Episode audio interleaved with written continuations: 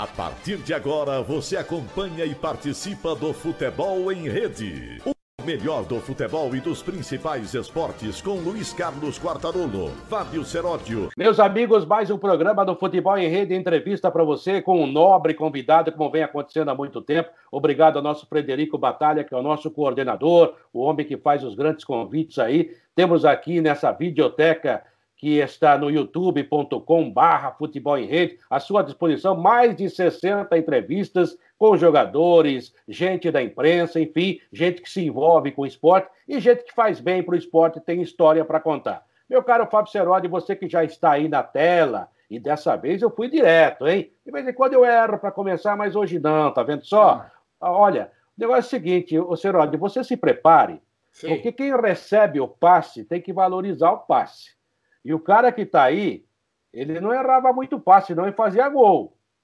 É verdade. Seu Antônio Benedito da Silva, com a mesma idade que eu, 56 anos de idade, jogador importante, jogou na seleção brasileira, jogou na Portuguesa, jogou no Vasco da Gama, jogou em vários times no Japão. Um cara que tem uma história muito bonita para contar. Aliás, é uma família de esportistas. O pai dele jogou no Corinthians, o irmão dele jogou na Europa, é o Toninho, da Portuguesa, que participou daquela épica decisão do Campeonato Paulista contra o São Paulo, que hoje é o nosso convidado. E como você é mais velho, Cartarolo, eu respeito as pessoas mais velhas, eu vou deixar você fazer a primeira pergunta para o Toninho. Você já percebeu, né, Toninho? O cara não me respeita, não adianta meus cabelos brancos. Mas da época que eu cobri pela Rádio Record, pela Jovem Pan, tantas emissoras que a gente passou, fiquei 27 anos na PAN, eu e Seródio também a gente acompanhou de perto a carreira desse grande jogador que foi o Toninho, Célio Toninho Edu Marangon. Que meio-campo, né? Hoje seria meio-campo do Real Madrid, do Barcelona, porque os caras jogavam demais. Ô, Toninho, é muito legal te ver. Estou é, sentindo que você tá legal, tá bonitão, tá mais novo que o Seródio. Ele falou que tem a mesma idade que você, mentira. Você é mais jovem. Toninho, o que você anda fazendo? Obrigado por ter nos atendido, né? E a gente quer saber um pouco mais da sua vida, como é que tá tudo bem com você? Eu que agradeço o convite.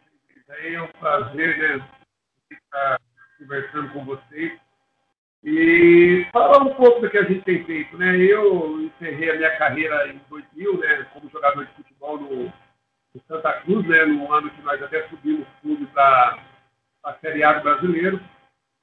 E, mas aí veio aquele negócio, né? Você jogava e não recebia, né? É, então, aí eu encerrei minha carreira, fui fazer alguns cursos o meu irmão, que já estava fora do Brasil, né, que praticamente fez quatro anos fazendo curso de treinador lá, mas é, é, o ingresso aqui é muito difícil. Né? Então, eu tenho trabalhado no futebol com garotada, é, trabalhei no, em Santa Catarina, no Criciúma, e hoje, com esse problema da pandemia aí, nós estamos aqui. Tem uma lanchonete aqui em Jaú, né? E enquanto não se resolve esses problemas aí, nós estamos aqui trabalhando com outras opções.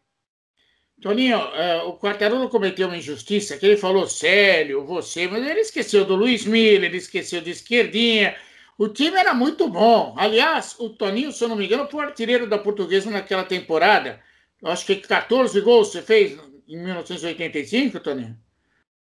Foi, foram 14 gols, né? O artilheiro foi o Miller, foi o Careca, depois o Miller, e eu fui o terceiro artilheiro do campeonato, né? Ah, o cara... Portuguesa na portuguesa eu tive o prazer de ser o último artilheiro do Campeonato Paulista da Portuguesa, fui eu, em 1989. E olha que com ele na portuguesa jogou o Kita, se eu não me engano, depois, em 1989. Vários jogadores importantes passaram pela portuguesa. Agora, uh, uh, Toninho, eu queria que você falasse um pouquinho do papai o da Silva, porque foi jogador de futebol também, é uma família de esportistas a tua.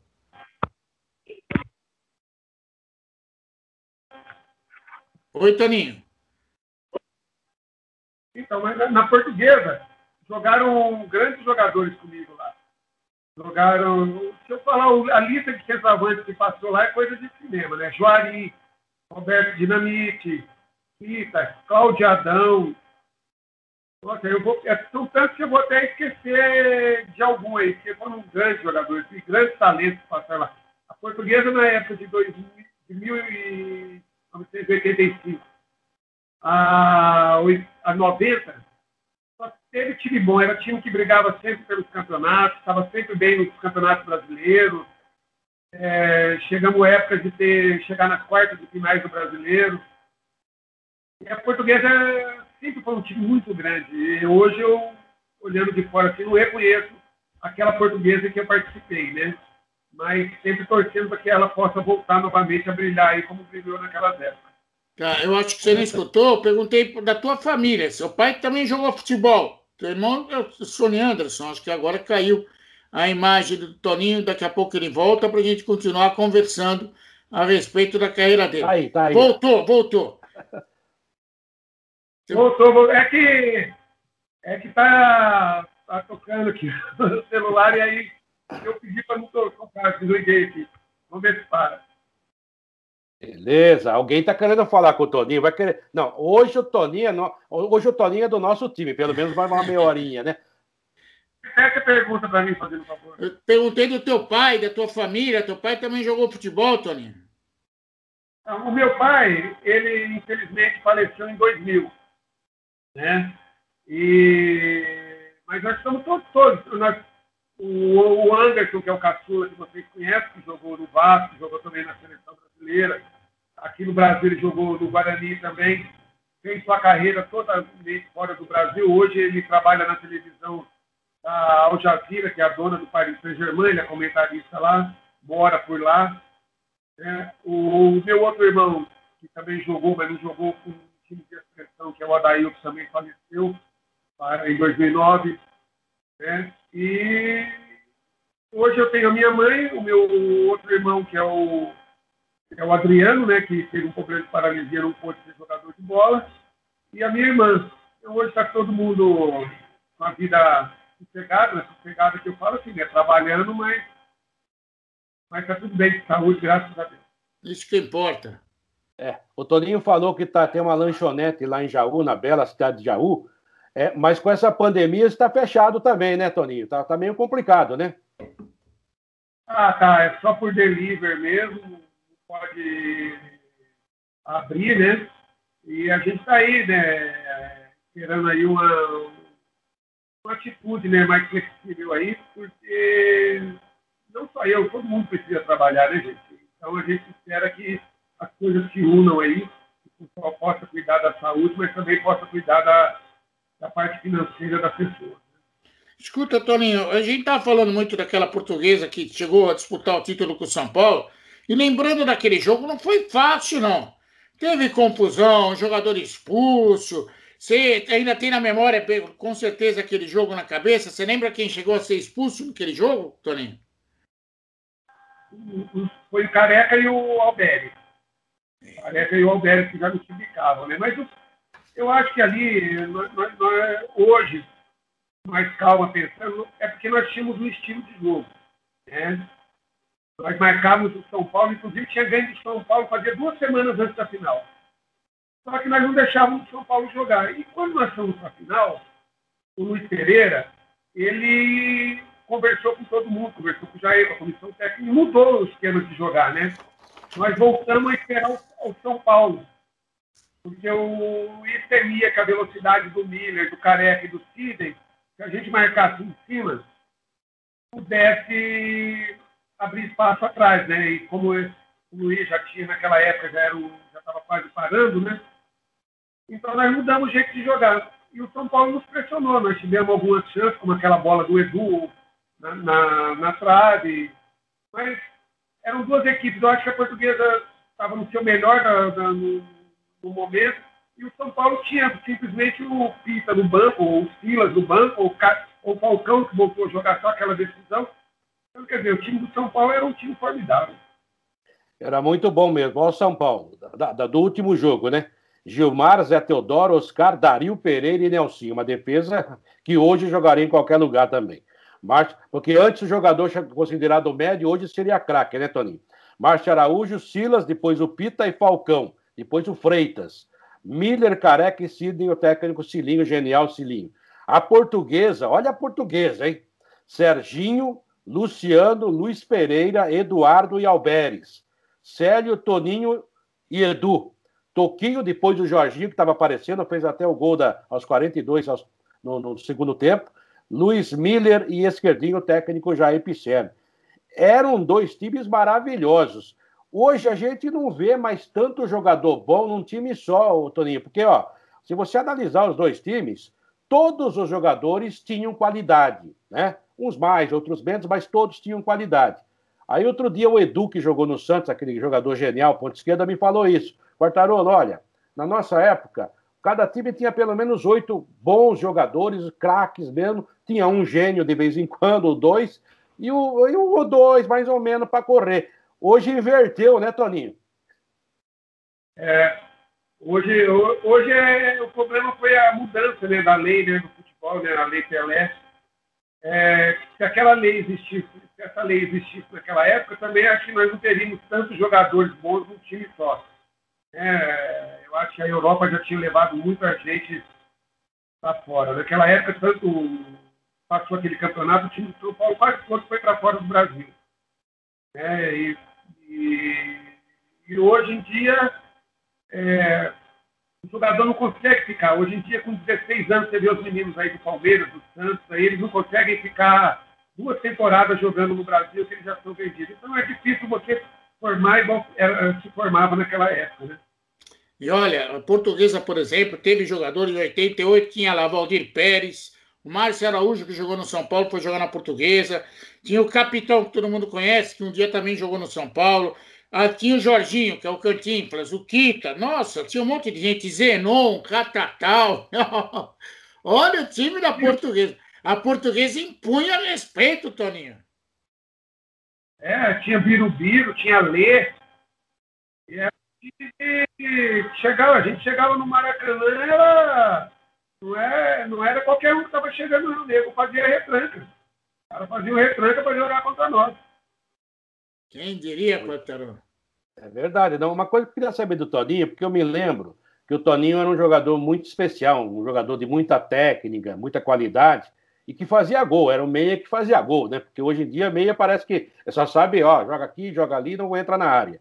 E o Toninho era um jogador muito especial, era jogador até de nível de seleção brasileira, tanto é que vestia a camisa da seleção. E a nossa discussão na época, né, Toninho? Poxa, porque a portuguesa, com todo respeito, era um grande time, tinha grandes jogadores, mas a, a, o pessoal pensava em jogar no São Paulo, no Flamengo, jogar até na Europa. E a diretoria da portuguesa não, não deixava o Toninho sair. E o Toninho recebia a proposta e não deixava ele sair. A gente falava assim, pô, o Toninho está na hora de sair da portuguesa. Os torcedores da portuguesa até ficaram, ficavam ofendidos com a gente, mas a verdade é que a gente via nele um talento tão grande, né, para jogar e viajar e ganhar o mundo, né? Ele foi um grande jogador, com certeza, na portuguesa. Mas os homens não, não, não facilitavam a sua saída. Para facilitar foi difícil, né, Toninho? Então, você tem uma ideia, né? O que eu estava explicando. De 85 a 90 que eu fiquei na portuguesa, todos os jogadores passaram. Eu fui o único que fiquei.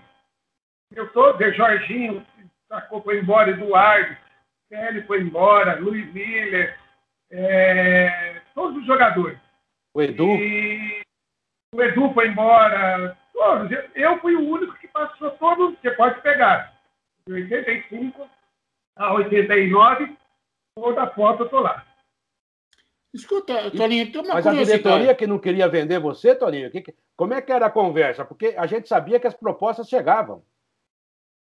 Então, mas não chegava no valor que a portuguesa achava que, que valeria, entendeu? E aí, o que, que aconteceu? Até que um dia o Leão assumiu. o Leão assumiu a portuguesa e me chamou do lado e falou assim: Toninho, seu ciclo aqui já são praticamente seis anos, vai para sete anos. Eu acho que está na hora de você voar. Aí eu falei assim, ah, professor, eu quero, mas eles não, não, não deixam, as propostas chegam, né, tal. Ele pega e fala para mim assim, mas eu vou te ajudar. Eu vou te ajudar porque você já fez muito por esse clube, você precisa seguir sua vida, ganhar dinheiro. Aqui você vai ser ídolo, mas não vai ganhar dinheiro. Aí ele pegou e falou assim, eu vou te afastar. Não porque eu não queira você, mas para te facilitar sair. E aí o Leão me afastou, eu fiquei treinando. Aí apareceram várias propostas, Cruzeiro, é, Flamengo, Vasco, Palmeiras. Eles procuraram, mas ninguém fez uma proposta que a portuguesa aceitasse. Aí veio o Guarani, que estava na segunda divisão, e fez uma proposta acima de todos. E aí eu fui para o Guarani. Passados seis meses, eu fui vendido, fui, fui levado para o Flamengo. Aí é que eu fui entender o porquê que eu fui para o Guarani. Porque o Flamengo estava por trás, o Guarani comprou e eu, no final de contas, fui parar no Flamengo. Uma curiosidade, Torinho. Você foi. Isso aconteceu em que ano? 1989? 90. 90. Porque o, então, tem o brasileiro, o Paulista, e depois fui, fui para o Guarani. Então você foi convocado para a seleção brasileira ainda com a camisa da portuguesa? Da portuguesa. Tá vendo, Cortador? Jogador da portuguesa chegava na seleção brasileira. Você lembra contra quem que foi esse jogo? Foi contra o Equador, lá em Cuiabá. Uh, aqui foi Cuiabá, é, foi no Mato Grosso, Cuiabá. Tá vendo, Cortador? Mas, ele jogava muita bola, inclusive alguns jogadores que foram para a Copa, com todo respeito, né? Eu, por exemplo, achava que o Toninho jogava mais que o Bismarck. Mas aí que entrava aquela, né, aquela situação. Um é do Rio de Janeiro, Lazzaroni era o técnico do Vasco da Gama, e o, e o Toninho jogava na Portuguesa. Se o Toninho já estivesse no Rio, acho que você teria ido à Copa. Olha, eu, eu vou contar uma coisa para vocês que eu nunca contei para ninguém, né? É, porque também no futebol a gente não se deve falar tudo enquanto você está jogando, né?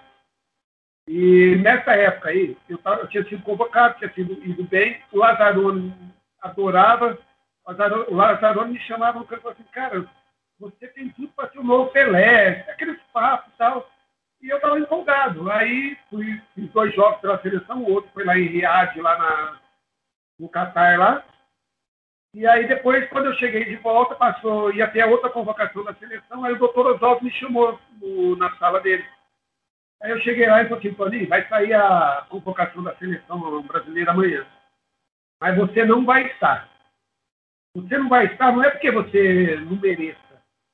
É porque a CBF chegou e propôs um negócio de que você iria para a seleção, provavelmente iria ser convocado para a Copa do Mundo, mas eu teria que assinar um termo aqui de tipo assim, porcentagem, se eu fosse vendido após a Copa do Mundo.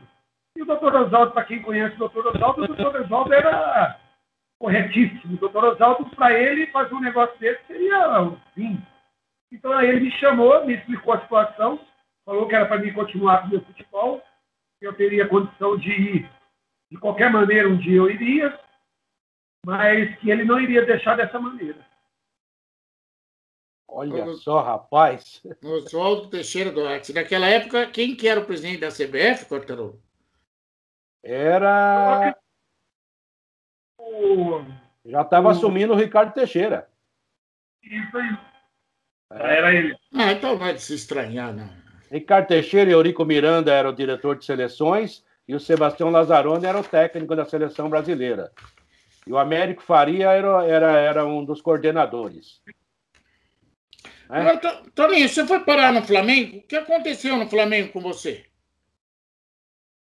Então, no Flamengo, foi o Vanderlei que me contratou. Então, o Vanderlei, desde quando é, ele estava no Bragantino, a gente ia jogar contra, ele falava assim, um dia você vai jogar no meu time, um dia você vai jogar no meu time. E aí ele me levou para o Flamengo. Só que eu cheguei no Flamengo numa época que o Flamengo estava em transição. O Vanderlei tinha chegado, levou 11 jogadores dele. Ele levou o, Adilson, zagueiro, lembra? O Gilmar Rinaldi, ele levou o Botardo, ele levou o Charles, ele me levou, ele levou o Paulo César, ele levou o Wildemar, é... quem mais que ele tinha levado? Só sei que nós somos em 11 que, que o Vanderlei levou. E nós chegamos lá, mas pegamos um pessoal já mais era antigo, né? Que era o Júnior, era o Gaúcho, é... pessoal mais rodado. Mas estava subindo toda aquela molecada que nós jogamos contra, que, que, que jogava, que era era o, na época o Piá, era o Rogério, Júlio Baiano, era o Fabinho, Djalminha, Marcelinho, é, Paulo Nunes, Nélio. Então, essa molecada estava vindo querendo abrir caminho, mas só que eles não respeitam. Tipo assim, como é que eu vou falar para você? Eles tinham um grupo fechado da molecada, entendeu? Então, tanto é que esses meninos eles dormiam tudo no quarto só, na concentração. Pareciam que eram dois grupos num, num clube de futebol. Tanto é que naquele ano ali, nós, nós não chegamos a ganhar, nós perdemos a Libertadores, perdemos pro Boca lá em La Bamboneira, ganhamos aqui de 2 a 1 perdemos lá de 3 a 1 e, e aquele ano ali não foi, mas no ano seguinte, esse mesmo, esse mesmo time, eu já tinha ido embora para o Japão, é, outros já tinham saído dali também, se não me engano ficou o Rogério, ficou o Charles ainda, alguns ainda ficaram ali, o Gotardo acho que ficou. E aí o, o Flamengo, quase com o mesmo time, foi campeão brasileiro. Era uma molecada boa, mas era uma molecada que subiu todo mundo junto, sempre jogou junto, e depois muitos foram, foram. O Flamengo perdeu jogadores porque o Flamengo formava muitos jogadores. O Marcelinho veio quase de graça para o Corinthians, o Djalminha, que era um craque, né? O Piá não, não virou, era bom jogador, mas acabou não virando. O Paulo Nunes foi dar certo no Grêmio. Mas a molecada então se fechava, era um grupelho contra os mais velhos, Toninho? Era aquele negócio, porque, como que fala assim, né?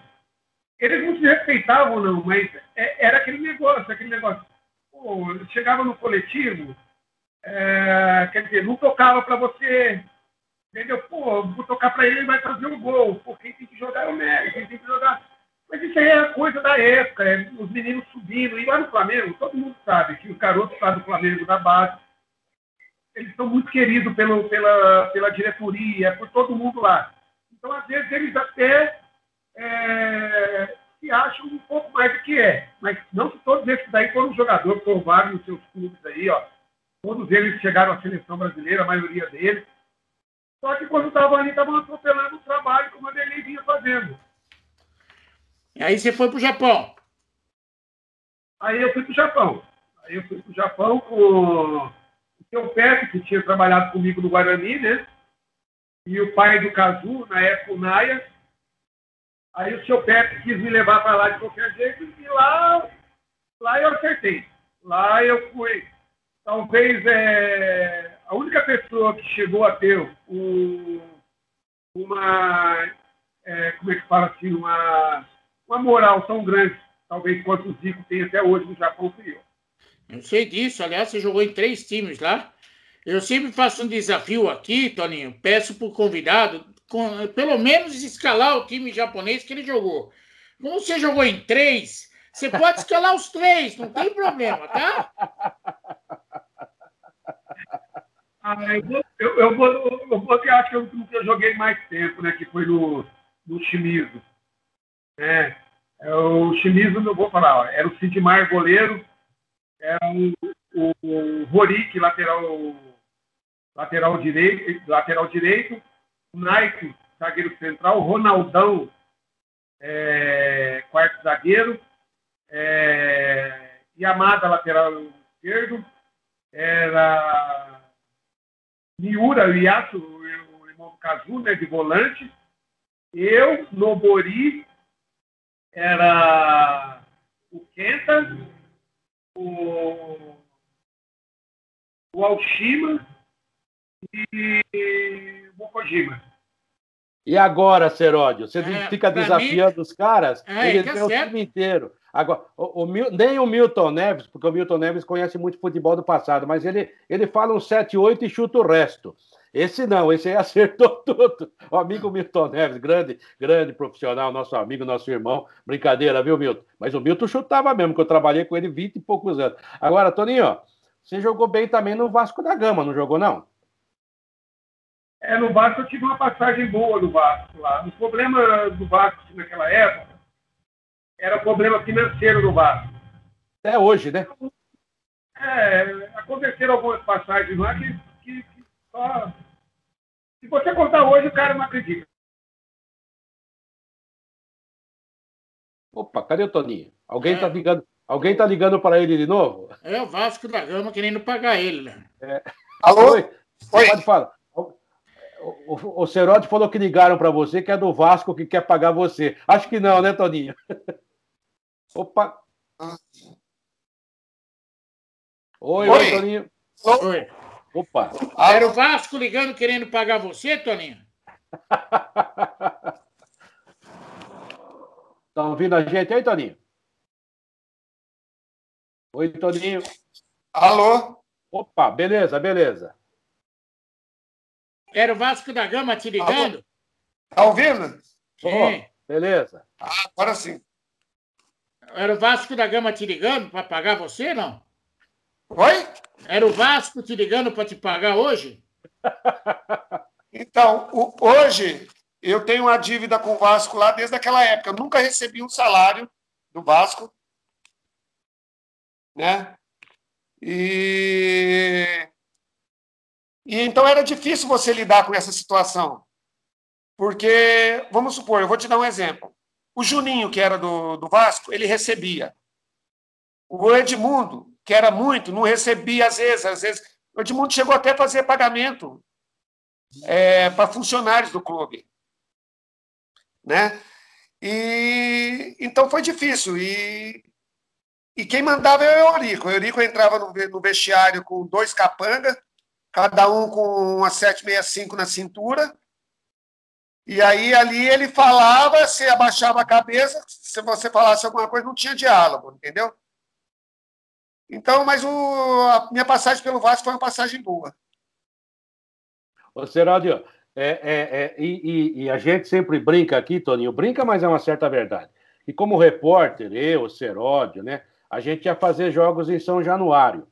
Aí o taxista não queria pegar a gente lá depois, porque duas horas da manhã, quando acabava a transmissão, ali naquela região era fogo, né, Toninho? É a barreira do Vasco. Não ouvi direito.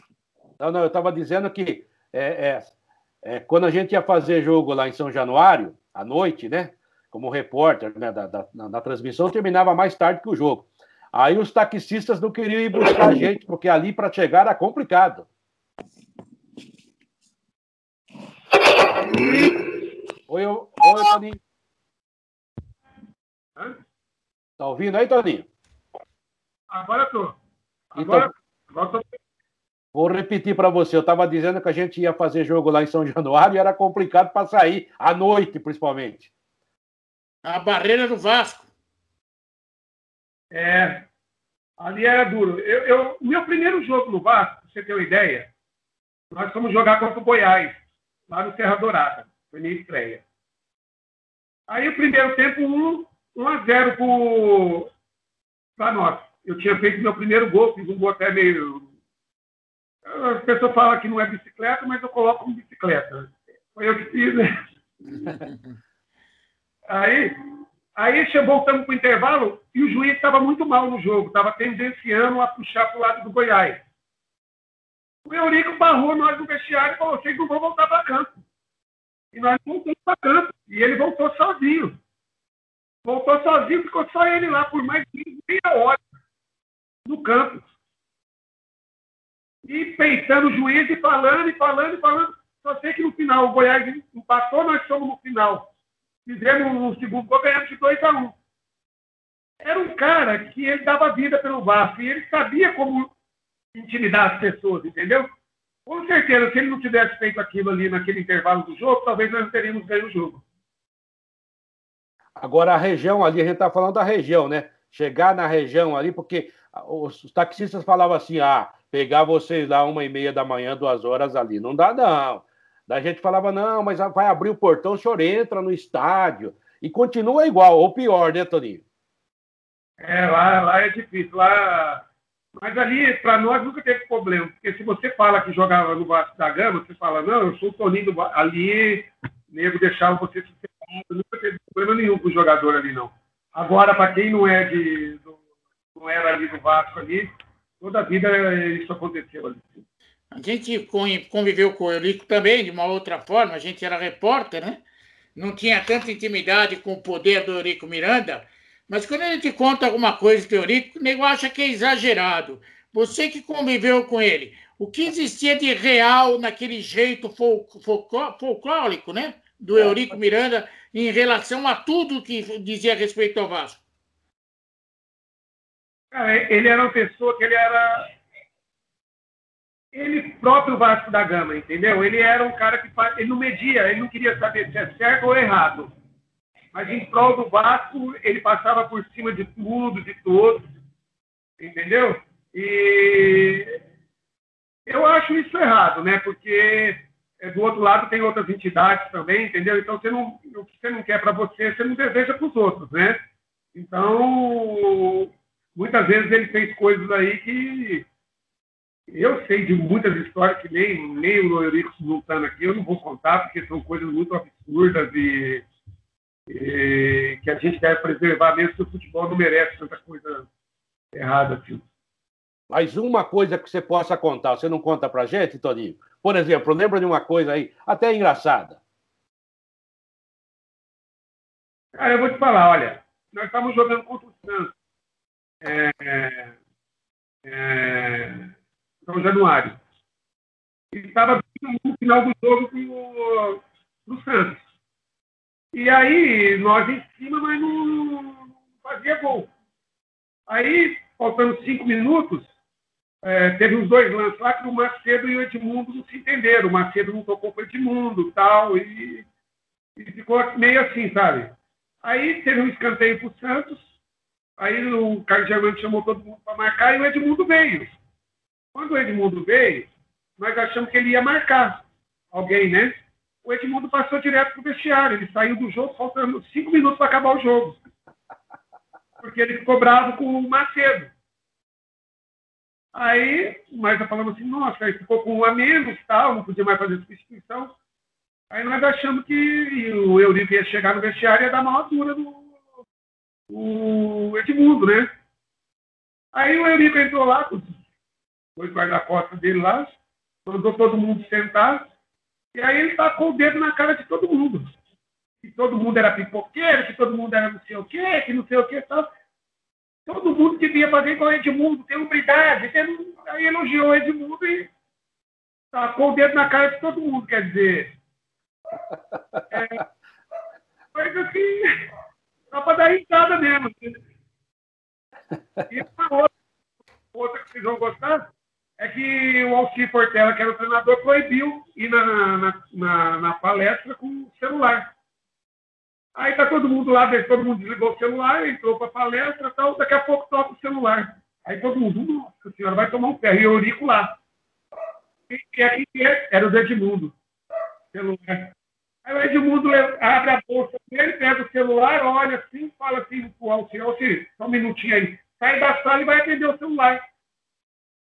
Aí o Edmundo volta e fala, pode continuar. E aí? Coisas do futebol. É, é, assim, guardando a devida proporção, Toninho, eu não sei se você chegou a ver, até a Globo fez um documentário aí sobre o, o Castor de Andrade. E eu convivi aquela época no Rio de Janeiro, eu sei que era bem aquilo mesmo. O, o, o, se você tivesse que fazer uma comparação entre Eurico e Castor, empatava um a um, não? Não, eu acho que o Eurico ganha. Eu acho que o Eurico ganha, porque o Castor era era mais malandro, o Eurico era muito de, de impor. E o, o Eurico não tinha muita conversa. Eu não conhecia o Castor, mas sei, conheci o Marinho. O Marinho, o Marinho era o filho dele, né? Era o Edmundo dele. É, o Edmundo dele era o Marinho, né? Então, mas só que, você vê, até o Edmundo brigou com ele. Futuramente, o Edmundo vai ter problemas com o Eurico, ele também não recebeu tudo. O próprio Romário também, que veio ter problema com, com o Eurico. E o Eurico, eu acho que ele ganhava do Castor. Ô, ô, ô, Toninho, você tem coisas a receber do Vasco ainda? Você foi à justiça ou não? Ou seja, você nunca recebeu nada do Vasco? Não, não. Eu fui à justiça e a única vez que, que foi. Chegou até o Eurico, se não me engano, ele era senador ou deputado federal, não, não, me lembro bem o que ele é, chegou até Brasília, né? Aí a proposta que ele me fez na época, se eu não me engano, era 600 e poucos mil reais que tinha para receber. E ele quis pagar um salário mínimo, que na época era cento e poucos reais, por mês. Então, quer dizer, mesmo se ele pagasse, eu estaria recebendo até hoje, meu neto ia receber, é, entendeu? Mas só que o advogado falou que não adiantava, isso é uma jogada dele, porque eu ia receber uma, ele ia parar de pagar ia ter que entrar com o processo lá, lá atrás novamente, do zero, para fazer tudo de novo. Então tá lá até hoje. O Roberto entrou, fui conversar com o Roberto, que é meu amigo. O Roberto falou que o Vasco não tinha condição. Então tá parado ainda. Tá lá ainda parado? Ah, tá. O advogado deixou no módulo lá, que é o seguinte, só quando o Vasco tiver com uma condição financeira boa, que a gente pode voltar novamente a. Não adianta voltar agora se ele não tem, porque isso daí é da lei passada, não é nessa lei agora. Ah. E esse, processo... esse processo é de quando, Toninho? Oi? E quando que é esse processo? Quando? É. É de 97. Meu Deus! Nossa Senhora! 24 anos vai fazer, é isso? É, então, eu já não, não, não, fui mais atrás, porque o advogado ele falou: não adianta, tem que pôr. Tem hora, não tem porque está tudo piorado lá. Tem que, se um dia o Vasco voltar e ele já estiver vivo, ele falou que vale a pena resgatar o processo lá e abrir novamente. Que coisa. É uma injustiça, né? É. Meu Deus. Tem muita gente que não tem nem ideia de que isso aconteça no futebol. Acha que tudo é as mil maravilhas, tudo é conto de fada. Não é, não. Nós estamos falando com um jogador importante, jogador que vestiu a camisa da seleção brasileira, jogador que foi considerado craque, rei lá no Japão. Foi jogar no Vasco da Gama, coitado, tomou um calote que até hoje ninguém pagou ele. É uma vergonha pro Vasco da Gama. Não, e o Vasco da Gama é um time importante também do futebol brasileiro, do futebol é. mundial, né? Não é qualquer É uma vergonha. Né? É uma vergonha. Vergonha mesmo. Agora, Toninho, tudo bem, isso aí. É, eu acho que você deixou muito mais marcas positivas do que essa negativa que o Vasco deixou na tua vida. Eu queria que você falasse um pouquinho a respeito do Termal também. O Termal era um, um cara conhecido, rodado. Você chegou na seleção primeiro, depois veio ele. É isso, né? Eu, eu costumo dizer que antes, quando a gente começou a. Eu que trouxe ele para 15 aqui, né, de Jaú.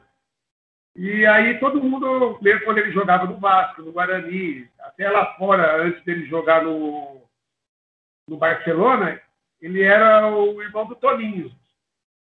Né? Ah, você conhece aquele ano? Oh, o irmão do Toninho. Depois, quando ele já foi para o Barcelona, tudo, chegou no Lyon, aí já era o Toninho, irmão do Anderson. Você conhece o Toninho? Aquele que é irmão do Anderson. Uhum. Então as coisas mudam, né? Eu cheguei primeiro, mas depois ele, ele fez por merecer tudo que ele conseguiu aí na, na carreira dele, aí, foi uma carreira brilhante. Só que é ele, teve, ele teve uma coisa mais esperta que você, Toninho. Ele colocou Sony Anderson. Se você, quando jogasse no Japão, colocasse Nintendo Toninho, você tava rico, cara. Boa, Cerote. É, mas não tem jeito, não. Eu acho que eu falo um negócio para vocês que eu falo com meus netos, sabe? É, a amizade que eu tenho hoje dentro do futebol, as pessoas, como vocês aí agora, lembrando da gente aqui, eu acho que o que fica no futebol é isso, é a lembrança, é que você deixou bons amigos, que você fez, é, deixou boas amizades nos clubes. Hoje, eu, todos os clubes que eu passei, eu sou bem quisto, entendeu? E, então, do futebol a gente só leva isso, porque se você for partir para. Porque o brasileiro tem a memória muito curta. A memória brasileira é uma coisa simples. É, hoje, se você perguntar para o garoto hoje de 10 anos quem é o, o, o, o o Romário, ele vai titubear e vai falar que não sabe. Verdade. Ô, Toninho, eu não sou da Receita Federal, não, nem quero saber quanto eh, você ganhou de dinheiro, mas você sempre foi um cara muito regrado. Você é um cara que era um atleta, um cara responsável. Ninguém falava nada do Toninho. O cara tinha que treinar, treinava, tinha que jogar, jogava. Um cara bom de vestiário, pelo que a gente sabe. Deu para fazer um belíssimo pé de meia, um pezinho de meia legal. Tá vivendo legal, sem problema. Pelo jeito, tô olhando aí, você tá saudável, bonito. Tá até mais bonito do que a época que jogava, ele era mais magrinho, né? Como é que tá a vida? Porque o Vasco da Gama não vamos contar mas você jogou em grandes times, jogou no Japão, jogou em seleção brasileira, né? Não, eu, eu, eu costumo dizer o seguinte: eu sempre tive uma família grande, graças a Deus hoje minha mãe, minha família toda moram sem pagar aluguel, entendeu? Tem tudo as coisas dele é, sossegadas, eu tenho as minhas também. É, rico, milionário ou com muito dinheiro eu não sou mas eu trabalho, entendeu? Eu, quando está com futebol aí, eu trabalho no futebol, tenho os meus negócios aqui também em Jaú, aqui, entendeu? E a gente vai tocando a vida.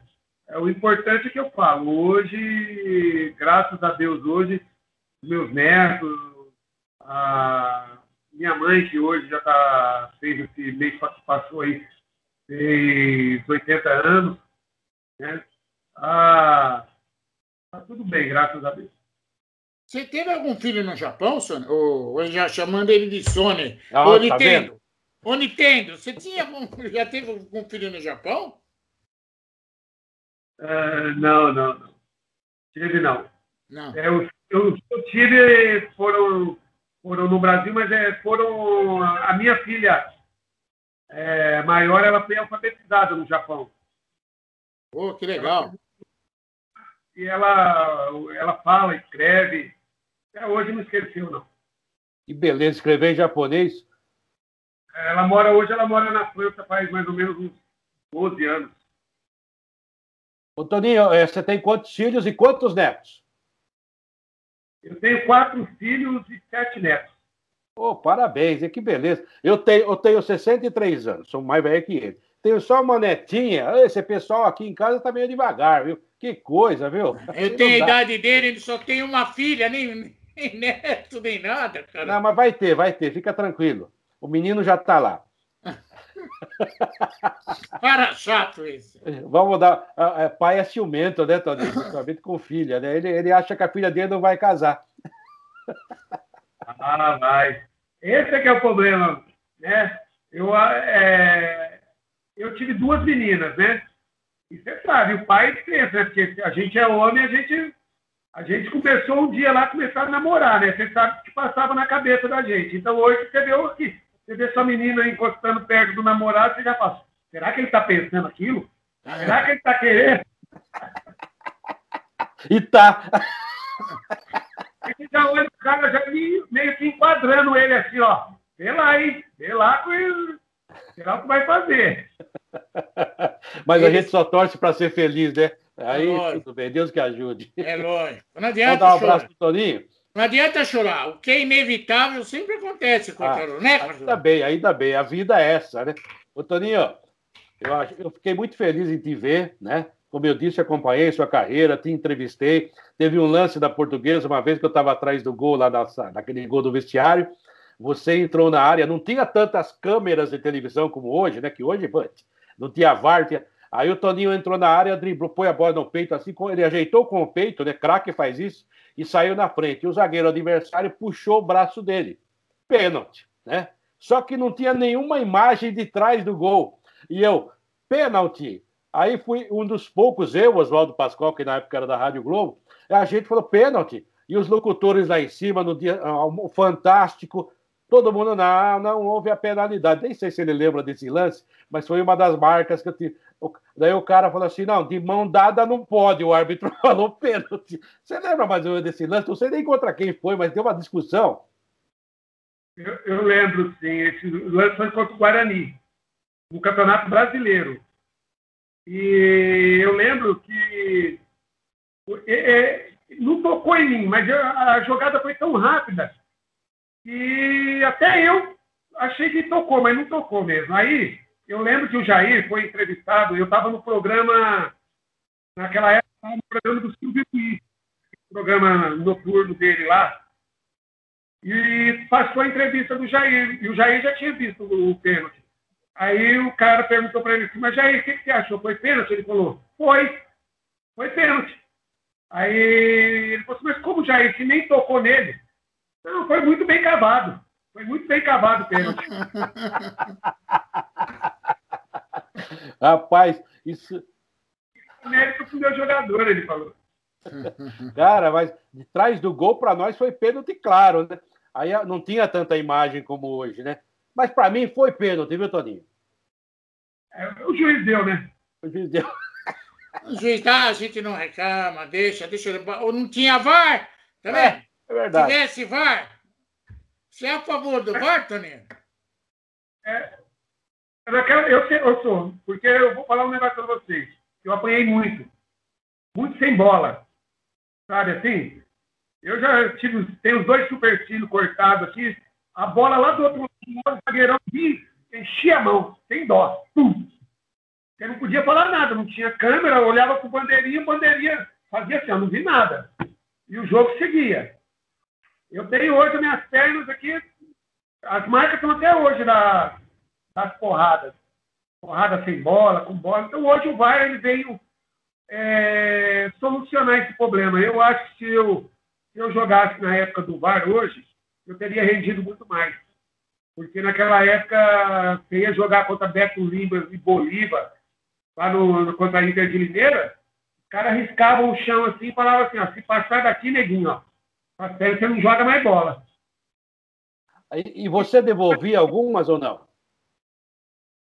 Ah, muitas. Muitas. Muitas delas. Mas tinha que ter a hora certa, porque eu, quando estava na jogada, é porque a bola estava na jogada, entendeu? E eu apanhei muito sem a bola estar tá na jogada. Aí ninguém tá olhando, né? É, uma vez eu tomei uma cotovelada do, do Mauro Pastor aqui em Araraquara, aqui, e eu demorei uns 10 minutos para voltar. Foi na semifinal Ferroviária Portuguesa de 85. Eu olhei a bola, quando eu quis sair para correr, a bola apagou. Quando apagou e eu voltei, eu estava fora do campo com o Pardal. Não, não vai substituir, não. Espera que ele está voltando. Não vai, não. Não deixaram substituir, o Jair esperou eu voltar, tudo, eu voltei aqui e voltei pro jogo. Devolveu ou não? Não, porque depois do outro jogo ele não foi jogar lá em, em São Paulo, né? Ele tinha tomado amarelo aqui, não foi jogar lá em São Paulo, jogou só o Marco Antônio, que também é muito gente boa. E depois o Mauro Pastor também ele parou de jogar. Mas uh, eu devolvi assim, no calor do jogo. Eu não guardava mágoa. Eu nunca fui assim, tipo, apanhei hoje, vou esperar daqui próximo jogo para me revidar, não. Se der para me revidar ali no, no, no, jogo, ali, dentro daquilo que eu sabia fazer, acontecer. Se não, acabou o jogo, acabava tudo. Tá certo. Tá certo. O melhor jeito de combater a violência é usando a inteligência, viu? E jogando o que ele jogava, né? É, jogando bola que importa. Obrigado, Toninho, de coração. Foi muito bom ver você. Muito feliz de conversar com você. Só estou triste com o Vasco da Gama, que ainda que cara de pau. Até agora nada. Brincadeira, hein? Foi o Raniel na época, o Raniel, o Macedo, que nós, nós fizemos um de testemunha para o outro, entendeu? Foi a maioria que estava lá naquele ano lá, todo mundo entrou na justiça. É, infelizmente. Toninho, estou muito feliz em te ver, obrigado, boa sorte. E faço aquela promessa para ele também, ou Seródio? É, ele vai fazer uma promessa, cuidado que ele é o dono da lanchonete, aí você é. vai ter que pagar para ele. É tá verdade, não, porque eu vou ficar pobre quando acabar a pandemia, que a gente já gravou né, com várias pessoas. Como falei, tem uma videoteca de mais de 60 pessoas. Dá uma entrada lá no YouTube, depois você vai se divertir, que tem muitos dos seus ex-colegas, jogadores, gente da imprensa falando do futebol, que é o nosso papo, aqui não é nem entrevista, é um papo, né? E quando termina o programa, eu falo assim: o Serode já não aguenta mais ouvir isso, mas você vai ser a primeira vez. Eu falo assim: bom, e é verdade, né? A pandemia nos afastou demais, a gente sente falta de um abraço, de um beijo, coisas tão baratas que hoje são tão caras, né? Você que tem netos, tem filhos, eu também, então a gente, né? É, vou falar para você, tá muito difícil a vida, mas se Deus quiser vai passar. Mas quando passar e vai passar, a gente vai a Jaú, né? E nós vamos numa certa. Como é que chama a lanchonete lá? É Bar da Resenha. Bar da Resenha? Nós vamos no Bar da Resenha. anotar, Bar da Nota, Resenha. Bar da Resenha. Que, aliás... Fica onde? Fica onde, Toninho? Fica aqui na Avenida da Faculdade. Essa avenida é boa, hein? É importante aí. Então, vamos lá no eu Bar da Resenha. que é para você pagar para ele. Não, eu vou pagar. Porque toda vez que eu encerro o programa, eu prometo pagar uma cervejada para os amigos que participaram pelo menos quando passar tudo isso, a gente vai poder sentar, olhar olho no olho, se abraçar, dar um beijo no rosto de um velho amigo. Isso vai ser muito legal. Então tá marcado, Toninho. Eu não sei quando vai acontecer. Tem, tem uma lista aí de quase 60. Eu acho que eu vou até ficar pobre, mas vou ficar feliz. Conta comigo, viu, Toninho? Foi muito bom tê-lo aqui, viu? Que você seja muito feliz, tenha muita sorte. E vai que você ganha na loteria, o Vasco paga. Numa dessa. É, ué. E tá, daí não preciso nem correr mais. Mas depende do básico aí, eu já, já entreguei, já. É, é, é, importante a gente seguir a vida nossa aqui agora, igual você falou aí, se Deus quiser aí, torcer para que essa pandemia acabe o mais rápido possível aí, para que, que, a gente possa voltar à normalidade, que nós temos tiros crescendo aí. Eu, aqui em Jaú, a escola não abre desde o começo da pandemia, então, quer dizer, meus netos estão tudo fora da escola e num, num, período muito importante da vida deles, entendeu? Que eles não podem. É um momento de aprendizado, é um momento que se aprende tudo. Então, espero que tudo isso acabe logo e que possamos ter uma vida normal aí, o mais rápido possível. Obrigado, viu, Toninho? Obrigado de coração. Eu que agradeço vocês aí pela oportunidade aí e contem sempre comigo aí quando precisarem. Esse Toninho, grande meia-direita, na época o meia-direita, o meia, o segundo atacante, fazia gol de monte. Hoje nem tanto. Toninho, ex-portuguesa, ex-Vasco da Gama, jogou no Japão, no Shimizu, ele teve realmente uma participação extraordinária. Passou pelo Flamengo, Guarani, jogador que hoje teria um nível muito mais alto, porque na época ele era um grande jogador. Mas a concorrência era muito forte, todo time tinha muito bom jogador. Eu falo sempre isso, não é desmerecimento, mas o, o, o, bom jogador, o grande jogador da época, hoje jogaria no Barcelona, no Real Madrid, no Bayern, porque a coisa realmente, é, em termos de qualidade, caiu muito. E Toninho tinha qualidade sobrando. Toninho, participando conosco aqui no Futebol em Rede Entrevista, mais um convidado muito especial. Fique conosco, até a próxima.